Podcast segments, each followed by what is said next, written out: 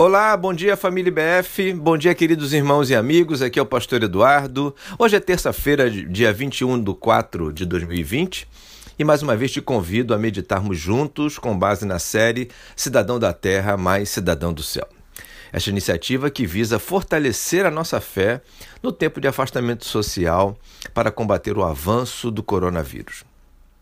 Hoje quero ler mais um texto muito significativo das Sagradas Escrituras, descrito em 1 Coríntios, capítulo 16, versos 13 e 14, que diz: Estejam vigilantes, mantenham-se firmes na fé, sejam homens de coragem, sejam fortes, façam tudo com amor.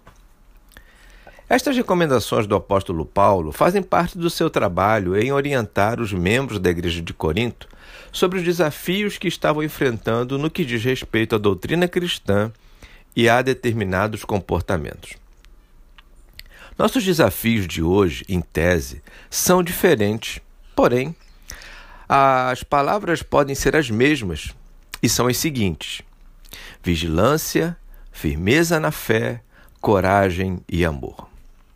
Precisamos ser vigilantes, estar em alerta por causa das ameaças à nossa fé e à saúde física que estão por todo lado, exigindo que tomemos todos os cuidados possíveis, além da medida de novos hábitos antes ignorados. Precisamos estar firmes na fé por conta das implicações espirituais que tudo isso traz. Uma delas é a dúvida quanto aos, quanto aos cuidados de Deus sobre nós, nossa família e nossa igreja. Ter coragem é fundamental para enfrentar todos os gigantes que estão surgindo. Um deles se chama incerteza. Incerteza de quanto tempo vai durar esses impedimentos, somadas questões financeiras e econômicas e por aí vai. E para finalizar, Fazer tudo com amor é uma preciosa resposta a todos que nos rodeiam, especialmente com a fragilidade emocional que certamente alguns estão sofrendo por conta da pandemia. Te peço que considere com carinho estas instruções.